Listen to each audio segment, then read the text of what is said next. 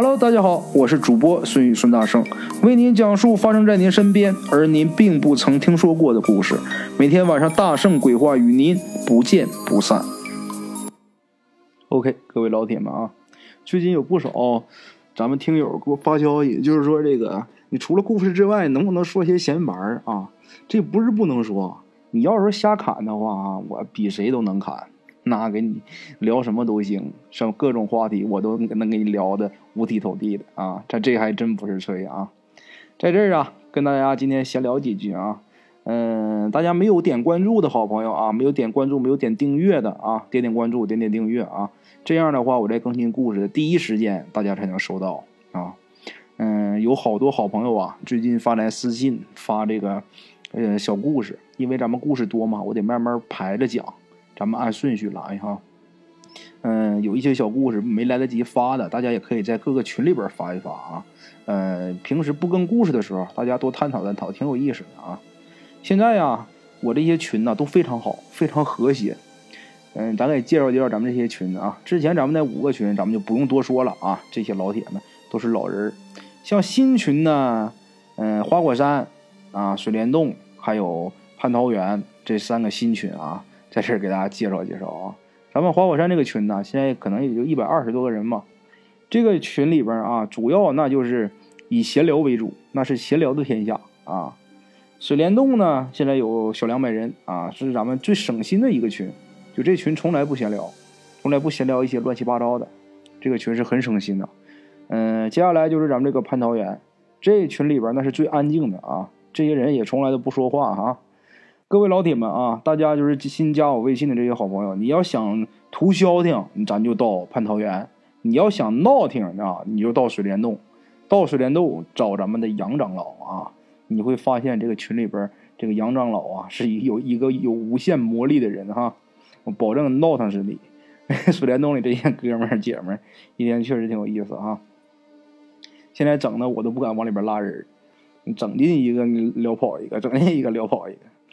接下来呀，我发现有很多好朋友不喜欢进群的，比如说一些咱们的女同志啊，就是老公不让玩群的，进群可能会多多少少有一些顾虑啊。一进群了，有好多嗯男人加男的加人家，然后我是最近我准备再开一个群，叫女儿国。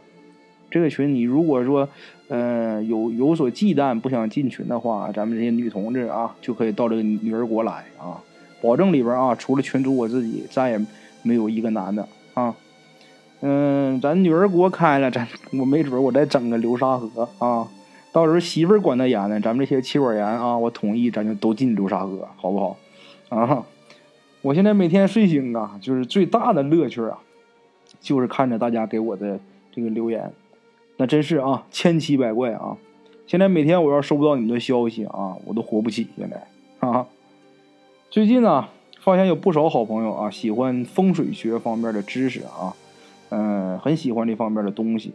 等啥时候啊？我是想啊，等粉丝数啊上来的时候，我就开一个什么的，专门讲风水一类知识的这么一个专辑啊。比如说怎么看阴宅，怎么看阳宅啊，怎么用罗盘，怎么占星，怎么呃断坟之类的啊，都讲一讲。我还有一些关于一些布阵呢。比如说怎么布这个躲煞阵啊，怎么布这个聚财阵等一等具体的方法啊，这里边讲一讲，甚至会讲一些关于断坟之类的一些知识。就比如说你拔一根草啊，在这个坟上拔一根草，咱们就能知道坟里边埋的是男是女，或者是这个人是否是寿终正寝。再玄乎一点啊，甚至说可以看出来这个人是因为什么疾病死的，这个就比较深奥了。到时候啊，我就坐等这个粉丝数上来，真上来的话，咱我就给大家讲这个事儿。我保证啊，让大家听完之后都能成为半个风水先生啊！好了啊，咱们闲话少叙吧，还是书开正风吧，开始讲咱们今天的这个故事吧啊！咱们今天这个故事啊，依然是咱们听友给大家提供的。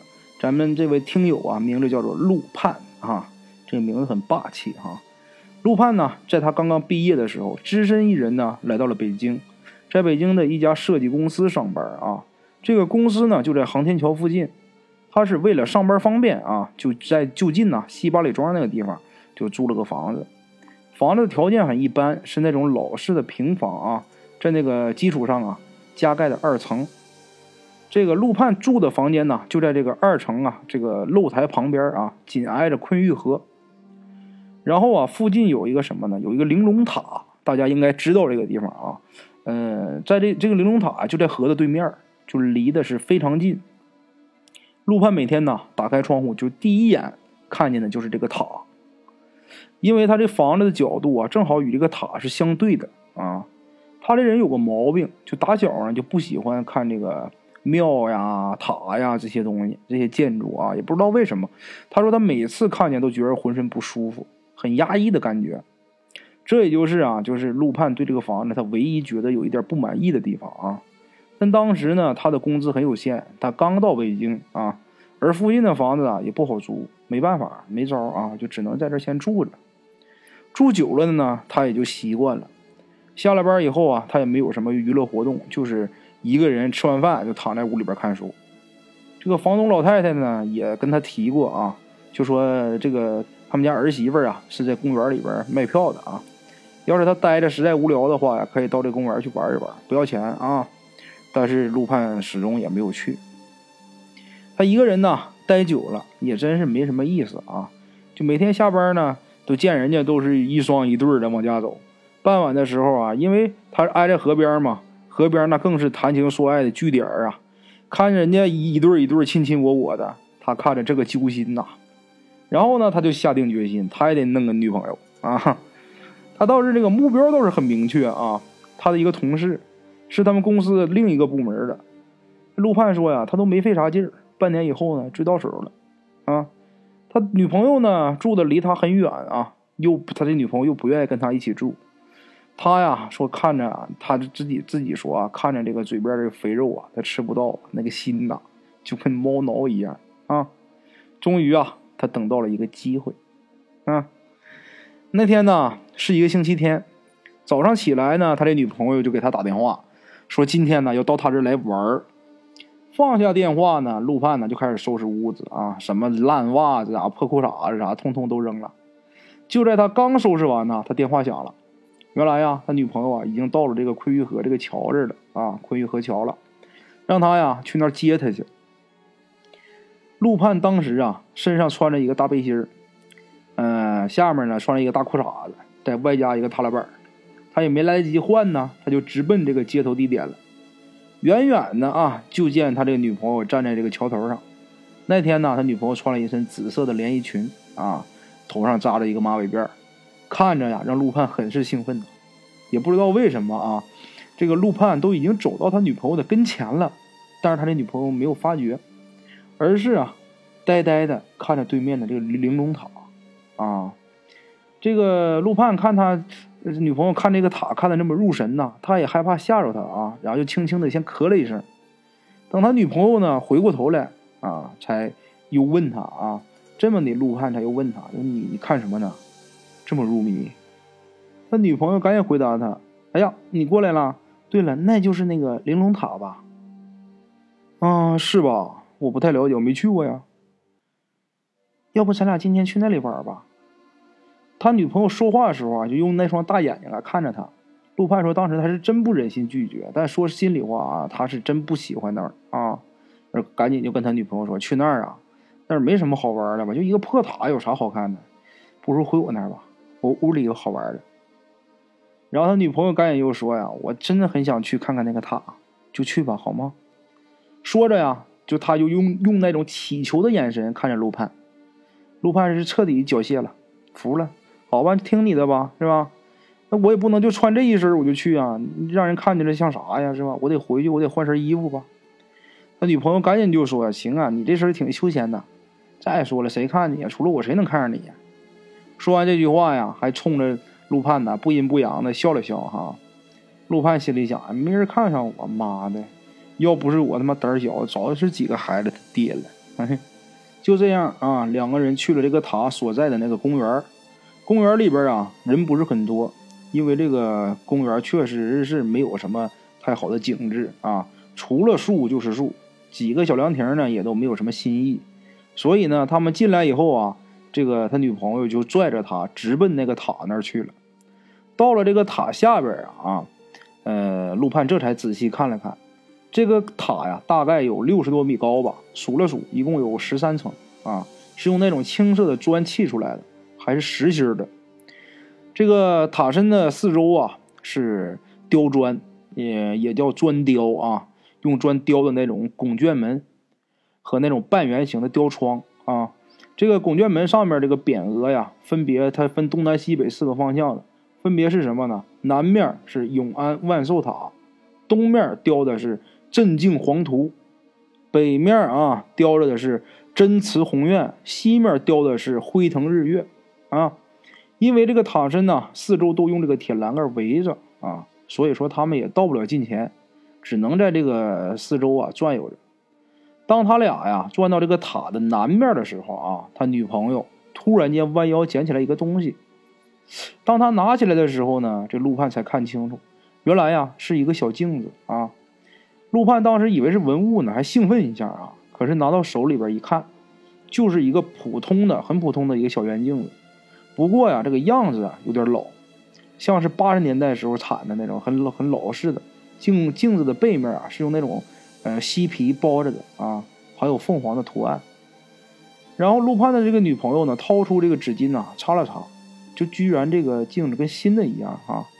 他摆弄了几下呢，就揣到自己这小包里了啊！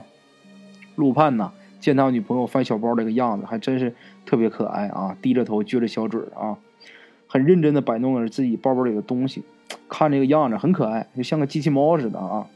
看着他的样子啊，这个陆盼脑海里在幻想着能跟他缠绵在一起的画面啊，越想越刺激哈！就在他正美的时候呢。突然间听到他耳边啊有一个声音，就说：“你又想啥没事呢？咧个嘴，连哈喇子都淌出来了吧？”这一句话呀，马上让陆盼就回过神来了，赶紧用衣服啊蹭了蹭这下巴上的口水呀，然后就跟他说：“没有，我想着一会儿吃啥饭呢啊。”那女朋友赶紧说：“得了吧，我就知道你没想什么好事，不搭理你。”说完呢，他就往这个塔的南南面这个方向走，没想到什么呢？他这一抬脚啊，就被一个石阶给绊倒了。膝盖呀，当时就磕破了，鲜红的这个血呀，就往腿下面流，就连这个半埋在土里的这个石石头这台阶啊，都被染上血了。陆盼这一看呢，赶紧跑过去把他扶起来呀，然后边扶他的嘴里边还边叨着：“哎呀呀呀呀，疼死了，疼死了！哎呀妈，疼死了！”本来他一想啊，他这女朋友这一摔还不得哇哇哭啊，没想到他这女朋友没哭，反而还笑了，一边笑一边还说呢：“你说我摔了，你叫唤个啥呀？是不是还疼死了？”我还没说疼呢，啊！陆盼赶紧又搭茬，我这又不是我这不替你叫唤的吗？你看你出这么多血，哎呀，心疼死我了。因为啊没有纱布啊，而这个他这个女朋友这包里边仅有几张面巾纸啊，这面巾纸也都被这血给阴湿了。然后陆盼赶紧就把自己的背心给脱下来了，就给他缠到这个伤口上了，这总算是止住血了啊。坐了一会儿呢，嗯，陆盼就跟他女朋友说：“走，我背你去医院吧。”处理一下伤口，别感染了啊！感染就完蛋了。当时他这个女朋友也没说话啊，就只是就是忽闪几下他那个长长的睫毛，那就算是答应了呗。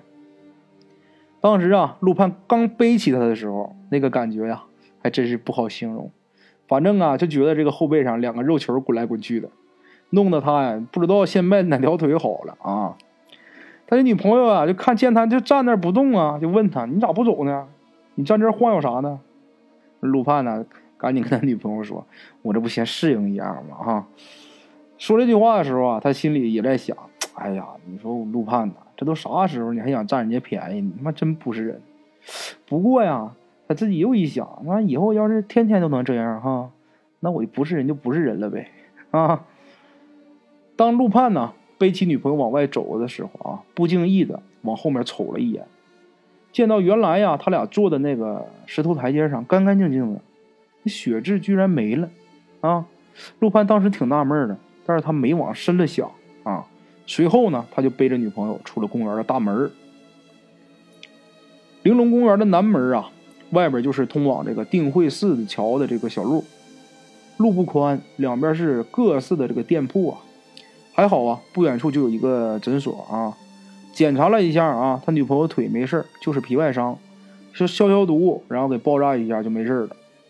但是陆盼这个背心儿啊就不能要了，都是血，索性呢他就给扔了，因为他女朋友走路啊还疼呢，所以呢还得他背着她。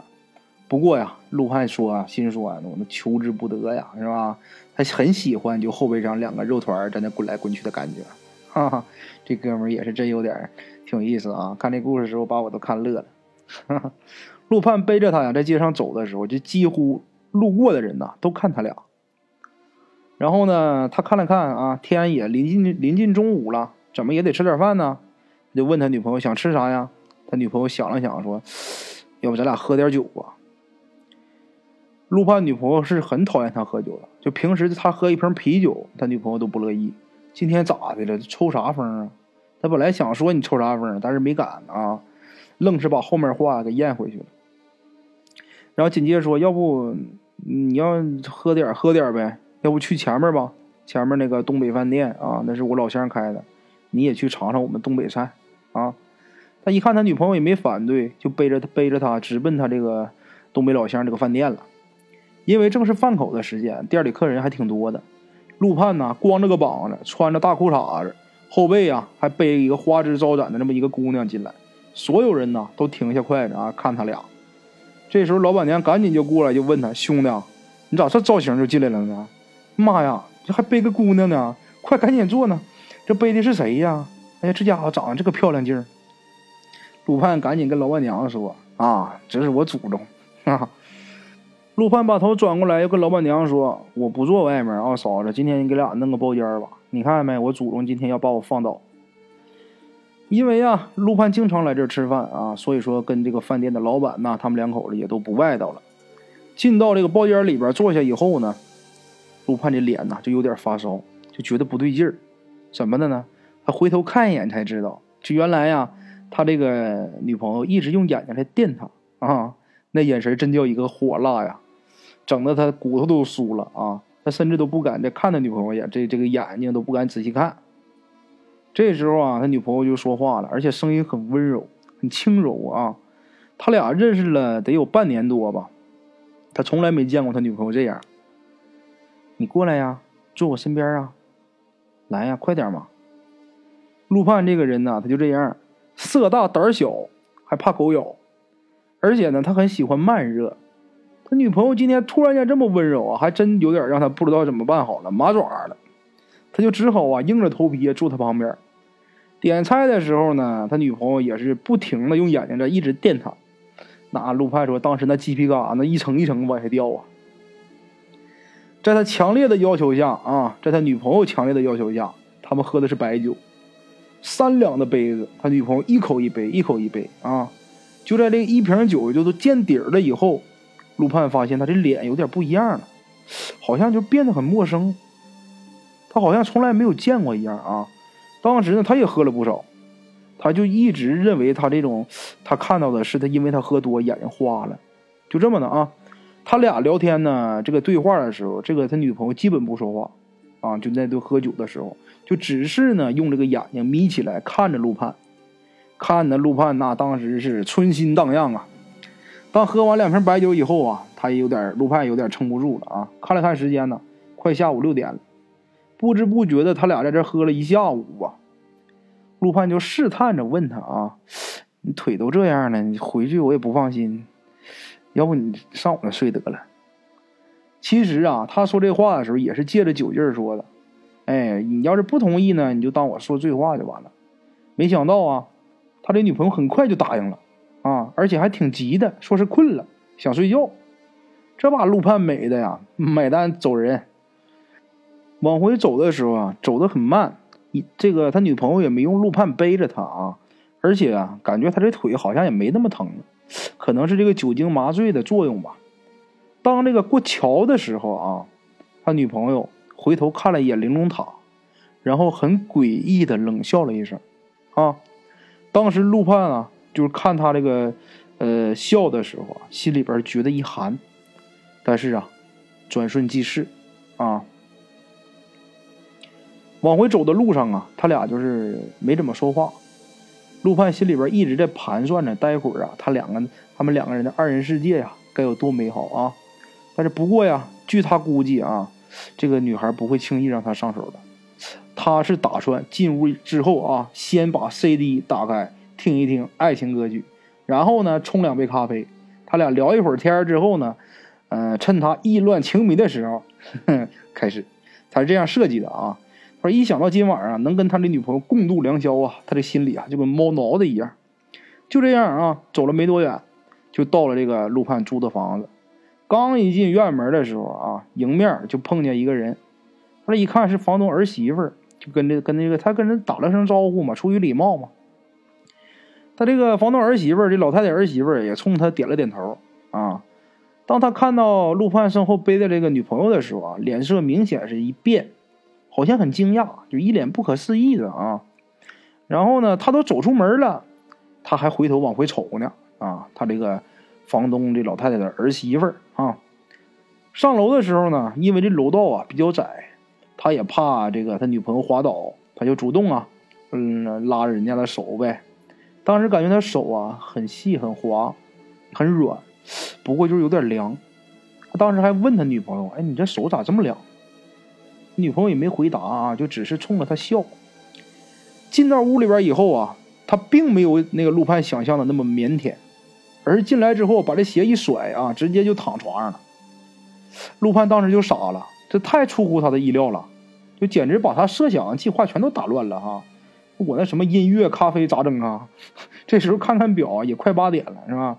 得了，拉倒吧，不管了，关门上床。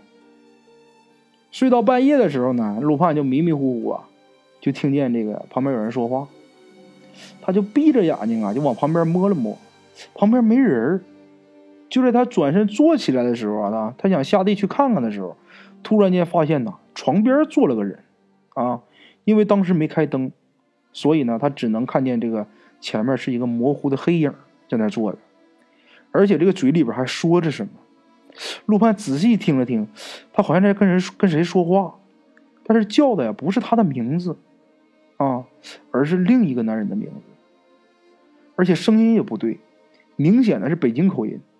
他这个女朋友呢是四川的啊，但这时候突然间是北京的口音，断断续续的啊，就听他说什么：“房子没了，我让人撵出来了，我没地方待了。”张彤，你呀就是一骗子。说完这些啊，紧接着就听见呵呵呵的笑。这个时候，陆潘就有些毛了。仗着胆子啊，他就用手轻轻的推了推他这个女朋友，就问他：“你半夜不睡觉，你坐那干啥呢？你嘟囔啥呢？”这时候，他女朋友突然间转过身子啊，冲他说：“你跟谁说话呢？”啊！当时啊，他女朋友说话的时候声音并不大，但是很阴森啊，就让陆陆盼有一种什么从头凉到脚的那种感觉啊。看着他这个女朋友反常的举动啊，陆盼的第一感觉就是什么呢？他疯了。可能是一时接受不了啊，我俩睡在一起这个事实，那也不能啊，那他他睡的我呀，刚才呀，嗯，肯定是这个原因，他肯定是受刺激了。但是啊，接下来发生的事情啊，让陆盼就产生怀疑了，怎么呢？因为他他眼睛已经慢慢开始了适应这个屋里边这个黑暗的环境啊，借着从这个窗帘透过来的月光，他依稀的。看清楚了他这个女朋友的这个面目，而这个时候，他女朋友正用眼睛盯着陆盼呢。陆盼终于看清了，这是一个他根本不认识的女人，因为他女朋友的脸呢是尖下巴，而这个女人的脸是鹅蛋脸，啊，由于害怕，陆盼就不由得呀就往床里边挪，那头上汗也下来了啊，还好啊，这时候他的女朋友并没有什么动作，就只是啊。侧着身子啊，看着他。接下来啊，就是恐怖的宁静。陆盼说到床角啊，都能听到自己的心跳声。最后他实在是坚持不下去了啊，好像马上要崩溃了一样。他也管不了那么多了，一个高就从床上就蹦到地上了。紧接着开门就往外跑，就跑出去了。就在他出门的同时啊，他就听见屋里边那个女人呐，他的这个女朋友啊，嚎啕大哭。一边哭一边骂着一个叫张彤的这么这这么一个人名啊，陆判也慌了，他就怕他啊从后面啊冲出来抓他怎么办？当时陆判想都没想，就从二楼这个露台上啊直接就跳下来了。还好他就是落在这个下边这个草坪上啊，这草地上，不过还是把这脚给崴了。楼上那是连哭带响的，很快就把这个房东老太太就给惊醒了。陆盼站在这个草地这个位置，正好啊能看见就是他住的这个房间的门啊，这个门口。这时候这个老太太呀，就从这个楼梯口啊，就直奔他住的这房间就去了。边走一边走一边嘴里边嘟囔呗：“小伙子半夜不睡觉，你这唱哪出啊？”然后他就眼见啊，这个老太太就要到他门口的时候，他赶紧的啊，陆盼在楼下喊了一声：“大妈！”老太太一愣啊，老太太没想到这个时候陆盼是在楼下呢，而这个这老太太四下看了看啊，还是往他他那个房间门口走。老太太想去看看这是因为什么在屋里边噼里啪啦的又哭又喊的，因为当时陆盼跑出来的时候没关门，这老太太呀到了门口啊，还还还念叨哈。大半夜吵吵什么？你不让别人睡觉了？就见这个老太太啊，说完话，突然间就愣那了，停了几秒以后啊，这老太太一转头就往楼梯口跑。陆盼就在楼下看得非常清楚这一幕，他心里边明白，这老太太肯定是看出门道了。然后这个陆盼就一瘸一拐的啊，就跑到这个大门口，喊了半天啊，就喊这老太太。你老太太回跑回她自己房间去了。陆盼过去之后喊半天，老太太这儿媳妇才给她开门。进去以后啊，这老太太啊，她儿媳妇直接把陆盼拽到这个老太太的房间，房东老太太这个房间。刚一进去，就听这个房东老太太就冲这个陆盼就骂：“你他妈明天赶紧给我滚蛋啊！什么东西你都给我往回招。”这时候，老太太的儿媳妇在旁边啊就说。哎，说的也是。我今天我就看你背后背的女人眼熟呢，你胆儿也太大了吧？你什么东西都敢沾，你他妈知道她是什么吗？就听他们这个话里话外啊，应该是知道就是陆盼屋里边这个女人的来历啊。想到这儿，就赶紧冲这老太太说：“大妈，您知道我屋里边那是谁啊？你先别问我知不知道，你先说你怎么把她招上来的？我没有啊，我今天就跟我女朋友去了一趟玲珑塔。”你说你去哪了？玲珑塔。说到这儿啊，老太太跟她儿媳妇对望了一眼，然后她儿媳妇啊就说：“我就知道吧，整整是他。你到那干啥去了？我没干啥呀。我想想啊，对了，我在那捡了一个小镜子，我女朋友捡的，然后还在那摔了一个跟头，把膝盖给磕坏了。”这个老太太呀，就看他突然间呢，这个这这陆盼也真吓着了啊，眼圈一红，还掉两滴眼泪，还哭了。这老太太呀，就冲他儿媳妇说：“你这是趁趁天还没亮，你带他去送送吧。你你让屋里那个赶紧走吧。”他儿媳妇啊，听了也没说话，拽了这个陆盼一把啊，就示意他跟他出去。走到这个走廊里的时候啊，陆盼就警惕的冲这个楼道那边啊，就看了看。他真怕楼上那东西这时候窜下来啊，那得把他给吓死。咱这位哥们胆儿是有点小哈。就在这功夫，这个房东儿媳妇儿不知道什么时候手里边就拿了一沓黄纸啊，来到门外之后啊，就跟他，呃，就让他跟着啊，让陆盼跟着他到了一个路口，在那儿呢画了一个圈掏出打火机呢就开始烧上纸了。陆盼呢站他离这个房东儿媳妇还有段距离。因为大半夜你在外面烧纸，让人觉得妈瘆得慌啊！陆盼也不明白他为什么要让他也跟着啊。烧了一会儿呢，房东儿媳妇就看他陆盼站挺远啊，离多老远，就赶紧跟他说：“你是不是不想让你这小女朋友好了？过来，别他妈跟那儿杵着。”他这一喊呢，陆盼才反应过来，赶紧就过去帮忙。看着这个烧纸的时候啊，这个。房东儿媳妇嘴里边还叨咕着什么啊？然后他就问大姐：“楼上那个你你你们认识吗？”房东儿媳妇啊一开始没说话，沉默了一会儿啊，才告诉了呃陆盼这里边事情的原委啊。原来呀，在陆盼屋里边作妖的那位啊，是这个房东老太太死了很久的一个闺女，名字呢叫做艳红。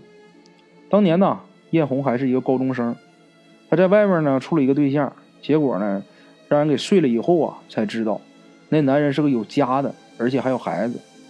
这事儿呢后来被学校给知道了，就把这个嗯艳红给开除了。后来这个男人呢，他老婆也知道了，还来他家里边来闹来了啊！当时是弄的是满城风雨的。结果呢，那个男的呢失踪了，艳红呢也因为这个事儿啊受刺激了啊。后来有一天，艳红趁家里边没看住，他就跑到这个河对面这个玲珑塔那儿，就直接磕死在这个台阶上。因为玲珑塔这个地方是他跟那个男的认识的地方啊。听这个房东儿媳妇说完呢，陆盼有点明白了，为啥他老喊那个叫张彤的那个人啊？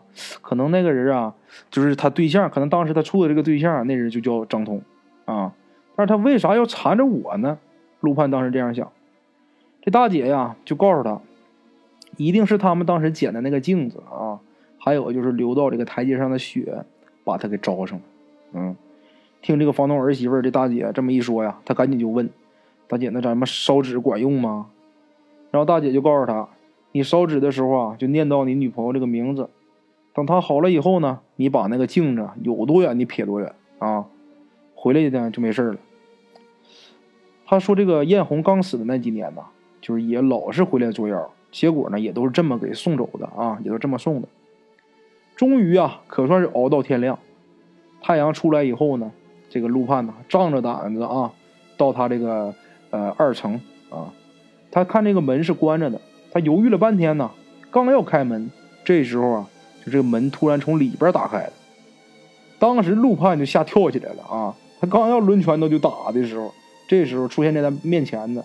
他的女朋友那张俏丽的脸，一见这个陆盼抬手啊，在那愣着呢。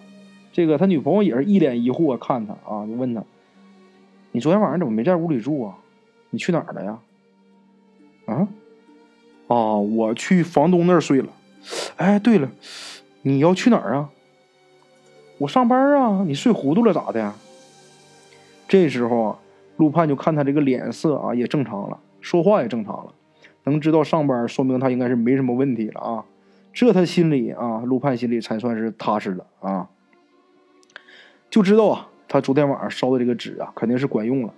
但是呢，他没敢跟他这个女朋友说昨天晚上的事儿，就害怕他吓着了。于是呢，就趁着吃早点的时候，他就偷偷的把那小镜子给拿出来了，然后扔到啊停在路边的这个垃圾车里了。最后呢。陆盼搬家了，搬到了他女朋友住的地方啊。虽然呢远点但是至少啊看不到那个塔了。后来呀，他们两口子啊没事在床上闲聊的时候，聊天的时候，陆盼就告诉他，其实啊那天晚上他没在房东那屋里睡，他是睡在这个女孩旁边的。本来陆盼心想啊，他女朋友听到可一定很惊讶呀，但是没有，他女朋友很平静的转过脸来问他：“我知道啊。”你他妈当时还扒我裙子呢？OK，各位老铁，咱们今天的故事先到这里啊。我的微信是幺八七九四四四二零一五，欢迎各位老铁啊点赞、转发、评论啊，欢迎加我的微信，我们一起交流。另类的放松，别样的享受，每天午夜我在这里等你。